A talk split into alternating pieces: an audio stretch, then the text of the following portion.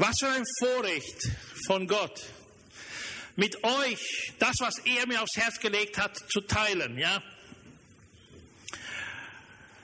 Ich will noch einmal herzlich willkommen sagen für jeden Einzelnen, der gekommen ist. Ich schätze euch, ich schätze euren Mut und eure Bereitschaft und Hingabe für die Gemeinschaft in unserem Gottesdienst. Und Gott vergelte jedem Einzelnen. Ich freue mich, dass ja schlussendlich auch die Sommerfamilie zusammen im Gottesdienst sitzt. Denn wegen ihrem Business war ich immer so, einen, einen Sonntag, der andere den nächsten Sonntag und wie immer. Ja, aber super, dass ihr heute da seid und ja, äh, ich begrüße euch alle, alle recht herzlich. Schön, dass ihr heute da seid. Heute ist der erste Adventssonntag 2021. Und unter außergewöhnlichen und ja, Umständen versammeln sich die Kirchen heute. Manche haben es auch geschlossen, andere haben trotzdem den Mut gehabt, Gottesdienste zu veranstalten. Und ich freue mich, dass wir diesen Advent mit dem ersten Sonntag hier feiern dürfen und dass wir heute und ab diesem Sonntag ganz besonders etwas in den Fokus stellen können, dürfen.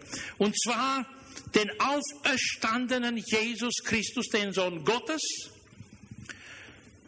den wir ja in vier Wochen feiern werden und der eigentlich diese ganze Adventzeit uns anbietet, durch seinen Geburtstag, den wir am 24. am Heiligen Abend feiern. Wir feiern ihn heute. Wir feiern ihn als Erlöser der ganzen Menschheit. Denn er hat sein Leben auf den Altar gelegt. Er hat sein Leben geopfert und er wurde am Kreuz hingerichtet, damit er uns von Schuld und Sünde befreit hat. Deshalb, weil er sich so sehr gedemütigt hat, erniedrigt hat und in seinem Gehorsam gegenüber Gott bis zum Tod am Kreuz sein Gehorsam bewiesen hat. Deshalb wollen wir ihn heute ganz besonders ehren. Denn er ist der König aller Könige, der Herr aller Herren. Er ist Gott, der alles unter seine Kontrolle hat. Und ja, auch wenn um uns her die Gesellschaft ganz durcheinander ist, verwirrt ist und Corona im Fokus hat, wollen wir als Gemeinde, als Christen Jesus noch immer in unserem Fokus behalten. Und wollen uns auch nicht abgelenkt lassen von all dem, was in dieser Zeit noch über die Nachrichten auf uns zukommt. Wir wollen vielmehr in dieser Zeit, wo wir von vielen Richtungen belogen werden, und viele Verheißungen, die gemacht wurden, nicht eingehalten werden, wollen wir das Vertrauen auf Gott setzen. Er hält sein Versprechen. Und wir wollen unseren Fokus in die Wahrheit Gottes setzen. Das wird unser Zentrum sein in dieser Zeit. Wir haben seit zwei Tagen jetzt gehört, was kommen könnte. Die neue Variante. Omikron. Ich weiß nicht, ob ich den Namen gut behalten kann, bis vielleicht in einer Woche, wenn die ganze Woche darüber gesprochen wird. Diese, diese Mutation vom Virus wird in den nächsten Tagen wieder Fokus sein, nicht nur für Österreich, sondern für die ganze Welt. Und ganz besonders jetzt in dieser Adventszeit versucht unser Widersacher, der Teufel, uns von dem allerwichtigsten Ding abzulenken und uns viel Beschäftigung zu machen mit Dingen, die nicht so sehr wichtig sind. Wir sind keine Leugner. Und ich will nicht sagen, dass es die Krankheit nicht gibt. Aber wir glauben an viel mehr als das, was uns immer wieder in den Fokus und vor die Augen gestellt wird. Wir sehen in dieser Zeit, dass sehr viele Menschen keine Zukunftsperspektive mehr haben, hoffnungslos sind, dass sie depressiv werden, dass sie Dinge des Alltags nicht mehr bewältigen können. Sie haben Ängste über wie die Zukunft aussieht. Und leider stellte sich heraus, dass auch viele Christen von der Welle mitgenommen werden und dass auch ihre Hoffnung, dass auch ihre Liebe gegenüber Gott und den Menschen nachlässt. Was tun wir als Christen? Was sollten wir als Christen in dieser Zeit tun? Als Gemeinde? Ja, wir sollten vielleicht noch ein, etwas umdenken in dem Sinne, was Gemeinde bedeutet, was Gemeinde machen kann. Äh, vielleicht die Prioritäten ein bisschen äh, neu positionieren in unserem Leben und vielleicht mehr beten. Und ich glaube, dass wir viel mehr beten sollen in dieser Zeit und dass wir unsere Beziehungen nicht vernachlässigen, sondern umso mehr, wenn wir noch mit diesem Lockdown zu Hause sind, dass wir die Beziehungen in den Vordergrund stellen. Denn die Adventzeit ist eine Zeit, die uns an etwas ganz Besonderes erinnern soll und in den Fokus stellen soll, und zwar die Ankunft des Königs, dessen der einmal in aller Macht regieren wird, auch hier auf dieser Erde. Und deshalb in dieser Adventzeit will ich über mögliche Gefahren sprechen für die Christen im zweiten Advent. Klarzustellen, es ist der erste Adventssonntag im Jahr 2021, aber die Kirche und die ganze Menschheit lebt im zweiten Advent. Und alles, was um uns herum passiert, deutet in diese Richtung, dass die Wiederkunft Jesus ganz nahe ist. Wir können keinen Tag voraussagen, wir werden es auch nicht, Keines, kein Jahr, aber die Zeichen, die wir um uns her sehen, deuten in diese Richtung. Und deshalb wo ich vor etwa zwei Monaten für diese Adventszeit gebetet habe, hat Gott mir besonders aufs Herz gelegt, für die Kirche und nicht nur für die Kirche, aber besonders auch für die Kirche, über diese möglichen Gefahren im zweiten Advent zu predigen. Und wir werden diese vier Adventssonntage in diese Richtung das Wort Gottes haben. Denn Er wird kommen wie ein Dieb. Niemand wird genau wissen, wann er kommt. Er will uns als Gemeinde, aber die Menschen überraschen. Es heißt in der Bibel, dass er wie ein Dieb in der Nacht kommt. Und wird uns einfach überraschen. Die Frage, die wir uns stellen, ist, wie wird er uns finden? Sind wir bereit, ihm zu begegnen, wenn er wiederkommt? Für diejenigen, die ihre Beziehung zu Gott aufrichtig pflegen und die Zeit mit ihm verbringen, für die ist es kein großes Problem.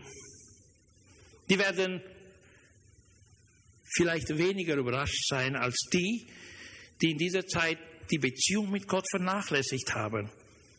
In solchen außergewöhnlichen Zeiten wollen wir ganz besonders jetzt auch im Advent wieder unseren Fokus auf das Wort Gottes legen und sehen, was sagt die Bibel über diesen zweiten Advent. Eigentlich, was bedeutet Advent? Es kommt aus dem Lateinischen. Adventus, das bedeutet Ankunft. Adventus Domini, die Ankunft des Herrn. Und bezeichnet in der Christenheit eigentlich die Vorbereitungszeit für den, die Feier von Jesus Geburtstag. Hinaus über das bedeutet es für die Christenheit, für die Kirche, dass die Menschen sich vorbereiten für das zweite Kommen Jesus. Genauso wie im Glaubensbekenntnis wir das bekennen. Wir glauben an die Wiederkunft, an das, an das zweite Kommen von Jesus Christus. Und wenn er zum zweiten Mal kommen wird, dann wird er die Kinder Gottes, die Christen, die authentischen Christen, zu sich holen und in seine Herrlichkeit mitnehmen. Und mit ihnen dann für immer sein. Die Bibel sagt uns ganz klar, dass diejenigen, die mit Gott in Beziehung stehen, eine Gewissheit haben. Und zwar schauen wir Philipper 3, 2021. Wir dagegen haben unsere Heimat im Himmel. Von dort erwarten wir auch Jesus Christus, unseren Herrn und Retter dann wird er unseren hinfälligen, sterblichen Leib verwandeln und ihn dem herrlichen, unvergänglichen Leib gleich werden lassen, den er selbst nach seiner Auferstehung empfangen hat. Denn Christus hat die Macht, alles seiner Herrschaft zu unterwerfen. Also, wir haben eine ganz klare Zukunftsperspektive Unsere Heimat ist nicht hier. Hier sind wir nur Reisende. Wir haben eine Heimat bei unserem Herrn Jesus Christus. Er hat auch gesagt, ich gehe und bereite es für euch vor. Wohnungen für euch, damit ihr dort seid, wo auch ich bin. Und Johannes in der Offenbarung sagt es wiederholt. Zum Beispiel Offenbarung 22, 7. Jesus sagt hier, macht euch bereit, ich komme bald. Glücklich ist, wer sich nach den prophetischen Worten dieses Buches richtet. Im gleichen Kapitel, ein paar Verse später, Vers 12, macht euch bereit, ich komme schnell und unerwartet und werde jedem den verdienten Lohn geben. es gibt viele andere Stellen der Bibel, die über die zweite, das zweite Kommen Jesus sprechen. Und erlaubt mir hier eine persönliche Meinung zu äußern. Was um uns her passiert, ist Folgendes, meine Perspektive. Der Teufel weiß, das steht in der Bibel geschrieben, dass er noch kurze Zeit hat. Und er versucht in dieser Zeit die Menschen vom Wichtigen auf das weniger Wichtige abzulenken, damit er sie unter seine Herrschaft mehr oder weniger zurückziehen kann und er, er gebraucht alle Tools möglich. Von den Gedanken der Angst und ja, der Unsicherheit für die Zukunft bis auf Menschen, die er gebrauchen kann, um uns in die Irre zu führen. Denn er ist ja, so beschreibt in die Bibel, ein Dieb, ein Lügner und ein Killer, ein Mörder. Und das will er auch tun, weil er weiß, wie sein Ende aussieht, will er so viel wie möglich von Menschen zu sich holen, ins Verderben. Und leider kann er auch Christen noch immer verführen. Ganz besonders, wenn wir nicht aufrichtig in unseren Beziehungen mit Gott, mit den Menschen als Christen unser Leben meistern. Er ist wie ein brüllender Löwe, sagt Petrus. Und er, er sagt, so demütigt euch nun unter die gewaltige Hand Gottes, damit er euch erhöhe zu seiner Zeit. Alle eure Sorgen werft auf ihn, denn er sorgt für euch. Im 1. Petrus 5, Vers 6, 7. Im 9. Vers heißt es ja auch, dass äh, wir dem Teufel widerstehen sollen. Seid nüchtern und wacht, sagt es im Vers 8. Denn euer Widersacher, der Teufel, geht hin und her oder geht umher wie ein brüllender Löwe und sucht, wen er verschlinge. Deshalb seid wachsam, sagt Petrus. Seid nüchtern, widersteht dem Teufel im Glauben. Versucht, die Beziehung mit Gott im Fokus zu behalten, damit er euch nicht in die Irre führen kann. Das ist unglaublich wichtig für uns in dieser Zeit. Es gab mal in der Woche, der Karwoche, wo Jesus auch getötet wurde, ein Gespräch zwischen seinen Jüngern und ihm. Er hat ihnen gesagt, hey, der Menschensohn wird jetzt hingerichtet werden. Petrus hat ja auch gewarnt, das sollte nicht passieren, Herr. Und, und er hat ihnen klar gemacht, dass die Events jetzt an der Tür sind und dass sie passieren werden. Und da haben die, die Jünger gefragt, Matthäus 24, und Herr, was, was sind die Zeichen deiner Wiederkunft? Und er hat über seine Wiederkunft gesprochen. Und woher sollen wir erkennen, wann und wie du wieder zu uns kommst, wenn du uns jetzt hier lässt und zum Vater gehst? Und, und da in dem Matthäus-Evangelium, in diesem 24. Kapitel, gibt es einen längeren Abschnitt, der über das Ganze berichtet. Lasst euch, sagt Jesus, von keinem Menschen täuschen. Denn viele werden unter meinem Namen auftreten und von sich behaupten, ich bin der Christus, der von Gott erwählte Retter. Ihr werdet von Kriegen hören. Lasst euch dadurch nicht erschrecken. Das alles ist nur der Anfang des Endes. So wie die ersten Wehen bei einer Geburt. Und dann kommt er weiter und sagt ihnen, woran wir erkennen können, dass die Endzeit da ist. Viele werden sich, Vers 10, viele werden sich vom Glauben abwenden. Eine mögliche Gefahr für Christen. Sie haben geglaubt, aber dann lassen sie nach, lassen sie nach, lassen sie nach und werden vom Glauben sich abwenden lassen. Falsche Propheten werden in großer Zahl auftreten und viele verführen. Und es gibt zurzeit so viele christliche Lehren, die verführerisch sind, auch ganz besonders für unsere Zeit. Und weil Gottes Gebote immer stärker missachtet werden, setzt sich das Böse überall durch. Können wir das heute in der Gesellschaft sehen? Die Liebe wird bei den meisten von euch erkalten. Das sind Gefahren, die den Christen begegnen können in dieser Zeit. Vers 13 heißt aber, aber wer bis zum Ende standhält, der wird gerettet. Also Gefahren im zweiten Advent für Christen, sicher das gleiche auch für Nichtchristen im Sinne, wenn sie keine Beziehung zu Gott haben, haben sie auch keine Zukunftsperspektive, keine himmlische Perspektive. Also die Liebe erkaltet, Matthäus 24, 12. Der Glaube und das Vertrauen auf Gott geht verloren. Falsche Propheten erheben sich und führen in die Irre. Aber es geht dann auch weiter, dass andere was anderes noch unternehmen.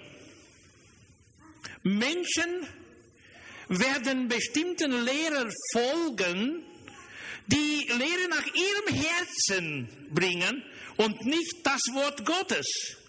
Und das ist sehr, sehr verführerisch in dieser Zeit, denn ich habe auch mehrere Menschen begegnet, ich, ich bin Menschen begegnet, die genau das mir gesagt haben. Dort wird das und jenes angeboten und das Ich ist ins Zentrum gesetzt und nicht die Hingabe für den Dienst äh, im Reich Gottes.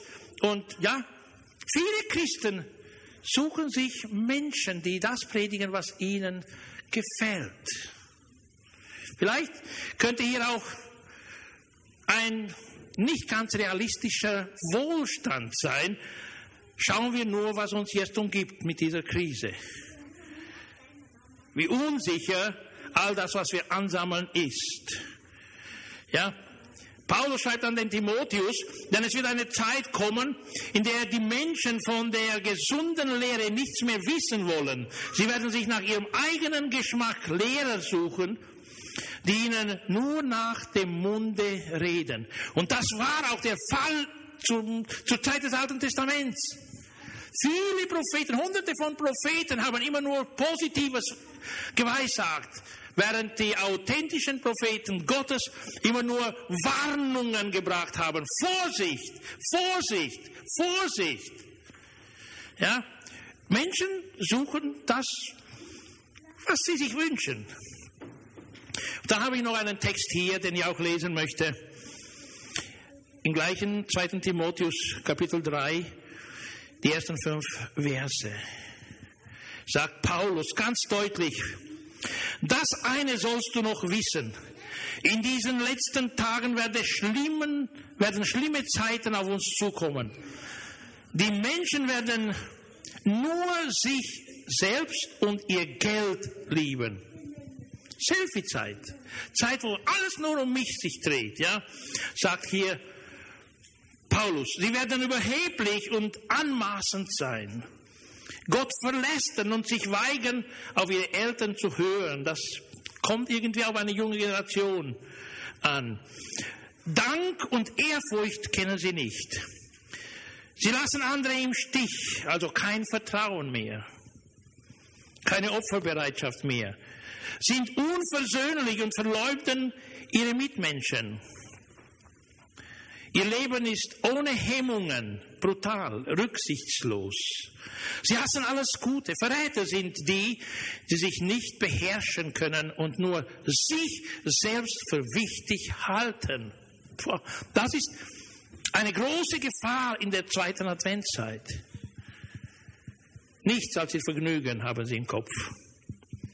Und Gott ist ihnen völlig gleichgültig. All das ist das Wort Gottes, die Schrift. Nach außen heißt es dann in Vers 5, tun sie zwar fromm,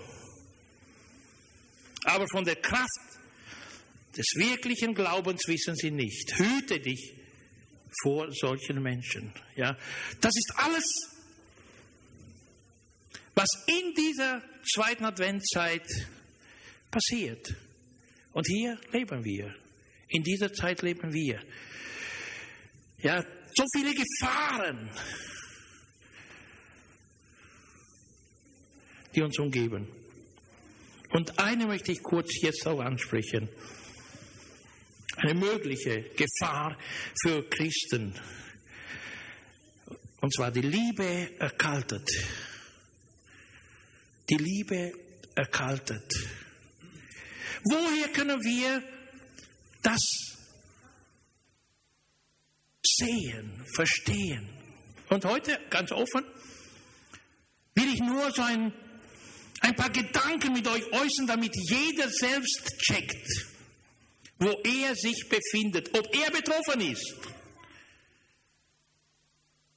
Ich werde noch ein paar Bibeltexte lesen, aber ich werde zuerst ein paar Dinge hier aufzählen. Andeutende Zeichen, dass die Liebe erkaltet. Die Gebote Gottes werden missachtet. Wer weiß, welche sind die größten Gebote, die Gott uns gegeben hat? Liebe Gott ganzem Herzen, mit ganzem Wesen, mit deinem ganzen Sein. Und die Mitmenschen wie dich selbst. Das ist das höchste Gebot der Vergangenheit, der Zukunft, auch der Gegenwart. Der Auftrag der Gemeinde. Geht hin in die ganze Welt und verkündet das Evangelium. Alle Kreaturen, allen Menschen. Scheint ganz besonders im Westen viel, viel mehr vernachlässigt zu sein, als es früher war. Wir bezeugen wenig über das, was wir mit Gott erleben. Es ist keine Frucht vorhanden. Die Opferbereitschaft bis zum Tod für Freunde und Geschwister hat sehr stark nachgelassen. Ich werde zu einem Text kommen, der das ganz deutlich macht. Und zwar sind das die Worte von Jesus.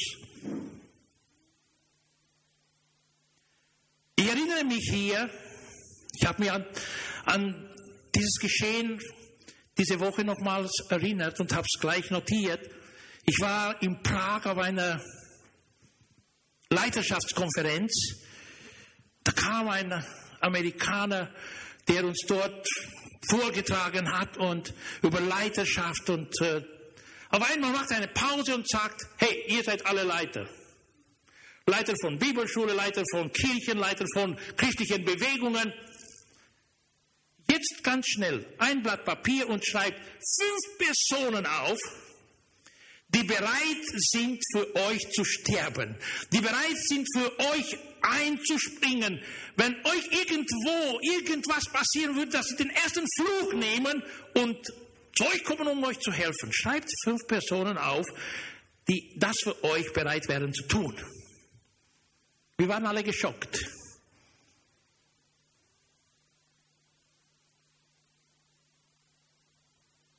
Danach war die Herausforderung, schreibt auch ihr fünf Personen, für die ihr bereit wäret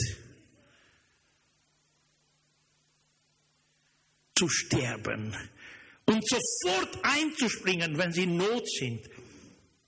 Und alles Mögliche zu tun, um dorthin zu kommen, wo, wo die Person, die in Not ist, ist und äh, dass ihr sofort nach einer Lösung sucht. Und auch hier war der Schock nicht klein.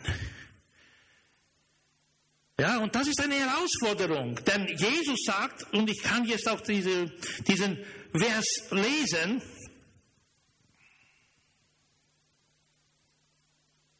Niemand liebt mehr als einer, der sein Leben für die Freunde hingibt. Johannes, Kapitel 15, Vers 13. Und Vers 14 folgt dann, und ihr seid meine Freunde, wenn ihr tut, was ich euch aufgetragen habe. Und er ist für seine Freunde gestorben. Er hat sein Leben auf den Altar gelegt, aufs Kreuz und spricht über so eine Liebe. Ja, diese Opferbereitschaft, die Liebe ist bereit, sich zu opfern bis zum Tod für Freunde, für die Familie, für und es ist so stark mir hochgekommen. Für wen bin ich bereit zu sterben? Wer würde für mich bereit sein zu sterben und sich zu opfern? Ja, äh, andere andeutende Zeichen Zeit miteinander mit Jesus, mit Gott, dem Vater, mit anderen Christen. Auch wenn wir über die fünf Sprachen der Liebe sprechen, dann eine Sprache der Liebe ist qualitative Zeit miteinander für die, die sich lieb haben, die verliebt sind, die, die, ja, die verlangen nacheinander, die, ja, Schaut mal auch in die Gottesdienste. Die Gemeinschaft mit den anderen Christen als eine Großfamilie. Die Lokalgemeinde ist wie eine größere Familie der Kinder Gottes, die sich versammeln mit ihrem Erlöser Jesus Christus und mit ihrem himmlischen Vater Zeit zu verbringen, unter seinem Wort zu stehen und so weiter und so fort. Gottesdienstbesucherzahl nimmt ab. Vielleicht ist auch die Corona ein bisschen schuld, würde ich sagen, aber es ist gerade das, was der Teufel versucht, hier uns abzulenken von, von dem, was wichtig ist. Dann gehe ich noch weiter. Zeichen, die hindeuten, dass die Liebe erkaltet. Die Hingabe für den Dienst im Reich Gottes. Sie lässt nach.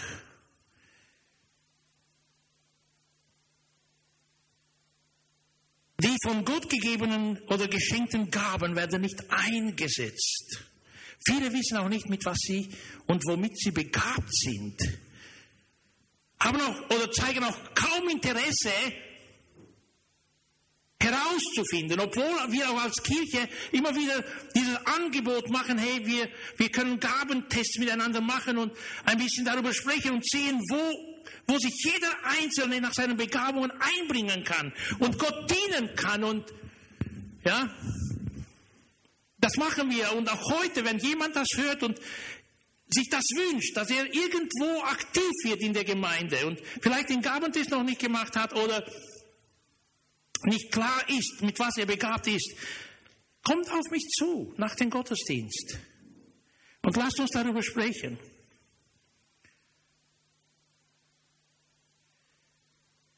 Und weil Menschen immer weniger Zeit mit Gott verbringen, kommt es dann sicher weiter zu dieser Konsequenz, zu, diesem, zu diesen Folgen. Die Stimme Gottes hört sich immer leiser. Und manchmal verstehen wir oder können wir sie nicht klar wahrnehmen. Wenn der Geist Gottes auch in unseren Herzen spricht, denn wir haben den Geist Gottes empfangen durch den Glauben, dann sind wir nicht sicher. Und dann fragen wir noch Menschen links und rechts und auf einmal kommen wir zu den menschlichen Gedanken weg von dem, was von Gott kommt in unser Herz. All das sind Zeichen, die in diese Richtung deuten. Die Liebe erkaltet. Und hey, ich bin nicht da, um euch durch diese, durch diese Fragen durchzuführen und äh, ein Ergebnis herauszufinden. Es geht um jeden Einzelnen. Prüft euch selbst, sagt das Wort Gottes, ob ihr noch in der Liebe seid. Schaut mal nach. Und wenn du von einem oder zwei, drei dieser Zeichen, ja, betroffen bist und du merkst, dass bei dir nicht alles so rund läuft, dann ist das ein Zeichen heute, ein Signal heute, ein Warnsignal. Wache auf, denk darüber nach und bring dein Leben in Ordnung. Schaut mal hier ein paar Bibeltexte, die noch über die Liebe sprechen. Johannes 14, 21. Wer meine Gebote annimmt und danach lebt, der liebt mich wirklich, sind die Worte unseres Herrn Jesus Christus. Und wer mich liebt, den wird mein Vater lieben. Auch ich werde ihn lieben und mich ihm zu erkennen geben. Verse 30, 31 im gleichen Kapitel. Ich habe nicht mehr viel Zeit, mit euch zu reden, denn der Teufel, der Herrscher dieser Welt, hat sich schon auf den Weg gemacht. Er hat zwar keine Macht über mich, aber die Welt soll erfahren, dass ich den Vater liebe. Deswegen werde ich das ausführen, was Gott mir aufgetragen hat. Hier der Beweis der Liebe. Das, was aufgetragen wurde, wird durchgeführt, wird getan, wird ausgeführt werden. Hebräer, Kapitel 10, Verse 23 bis 25, besonders 24 und 25 sind mir wichtig. Haltet an dieser Hoffnung fest, zu der wir uns bekennen und lasst euch durch nichts davon abbringen. Ihr könnt euch felsenfest auf sie verlassen, weil Gott sein Wort hält. Lasst uns aufeinander achten. Und hier die Herausforderung für uns alle. und für unsere Freunde. Wir wollen uns zu gegenseitiger Liebe ermutigen und einander anspornen, Gutes zu tun. Denn die Liebe beweist sich in Taten. Versäumt nicht die Zusammenkünfte eurer Kirche, eurer Gemeinde, wie es sich einige angewöhnt haben. Ermahnt euch gegenseitig, dabei zu bleiben. Ihr seht ja, dass der Tag nahe ist, an dem der Herr kommt. Also gegenseitige Ermutigung. Ja. Und jetzt äh, ganz zum Schluss noch. Vielleicht sind nicht alle überzeugte Christen. Advent ist aber für Christen und Nicht-Christen. Das zweite Kommen Jesus wird stattfinden. Gott hält sein Versprechen. Jesus hält sein Versprechen. Und wenn das wahr ist, so wie wir es glauben, wie es in der Bibel geschrieben steht, und er kommt und findet uns nicht vorbereitet für eine Ewigkeit mit ihm, wissen wir aus der Schrift, dass es auch einen anderen Ort gibt, nicht nur in der Herrlichkeit Gottes, sondern auch, wo Qual ist.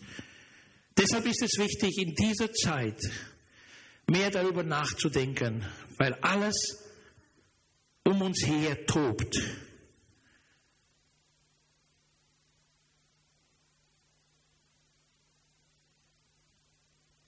Und wenn vielleicht jemand Christ da ist und wie gesagt schon einige dieser Zeichen erkennt, dann hier, was Jesus zu der Gemeinde in Ephesus durch Johannes schreibt. Offenbarung Kapitel 2, Verse 2 bis 5. Ich weiß, wie viel Gutes du tust. Weiß von all deiner Arbeit und ich kenne auch deine Standhaftigkeit. Es ist gut, dass du die Bösen in eurer Mitte nicht dudest und die als Lügner entlarvst, die, die sie als Apostel ausgeben und es doch nicht sind. Weil du dich zu mir bekennst, musstest du geduldig Schweres ertragen. Und du hast niemals aufgegeben. Aber eines habe ich an dir auszusetzen. Von deiner anfänglichen Liebe ist nicht mehr viel übrig. Und wir erinnern uns, wie wir am Anfang waren, wie begeistert wir für Jesus waren. Wo ist unsere Begeisterung, unsere Liebe jetzt? Hier heißt es, von deiner anfänglichen Liebe ist nicht mehr viel übrig. Weißt du noch, mit welcher Hingabe du einmal begonnen hast? Was ist davon geblieben? fragt Jesus diese Kirche in Ephesus. Und dann sagt er auch weiterhin, kehr um und handle wieder so wie zu Beginn. Kehr um zu der Liebe, die du am Anfang hattest, die Hingabe, die du am Anfang hattest. Das ist, was Gott uns sagen möchte, mir uns. Lasst uns eine Zeit haben in dieser Adventzeit, wo wir unser Leben noch durchchecken und sehen, wie sieht unsere Liebe gegenüber Gott, der Kirche, den Mitmenschen aus.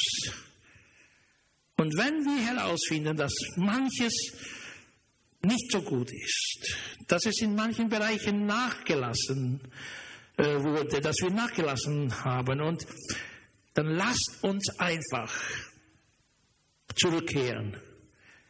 Und mit der Begeisterung, die wir am Anfang hatten, Gott dienen, Gott lieben, unsere Mitmenschen lieben, mit aller Hingabe.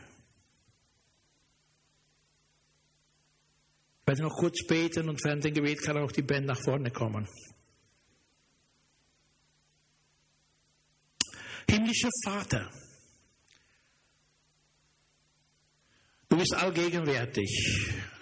Diesen Sonntag hast du für uns bestimmt, dass wir diese Adventzeit in der Gemeinde verbringen dürfen, ist eine Gnade von dir.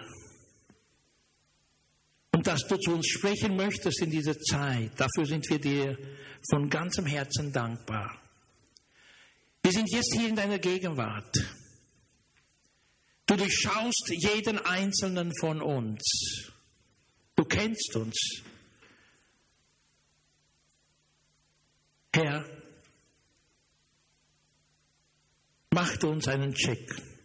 Und wenn wir vielleicht abgewichen sind von dem Weg, den du uns bestimmt hast, dann bitte ich dich von ganzem Herzen her, hilf uns zurückzufinden auf den Pfad, den du für uns gebahnt hast. Hilf uns zurückzukehren zu der Liebe, die wir am Anfang hatten zu der Hingabe, die wir am Anfang hatten, zu der Freude im Dienst, die wir am Anfang hatten. Und hilf uns, uns viel mehr auf dich zu konzentrieren und zu fokussieren in dieser Zeit, dass wir bereit sein können, was auch immer auf uns zukommen würde, ob Leben oder Tod dass wir, wenn wir dich begegnen, von dir aufgenommen werden, in deine Herrlichkeit, in deine Gegenwart, um die Ewigkeit mit dir zu verbringen. Herr, ich bitte für jeden Einzelnen, der heute hier ist und vielleicht auch für die, die über Podcast die Botschaft hören. Segne jeden Einzelnen von uns, von ihnen, mit einer Umkehr zu dem, was dir wichtig ist. Im Namen von Jesus. Amen.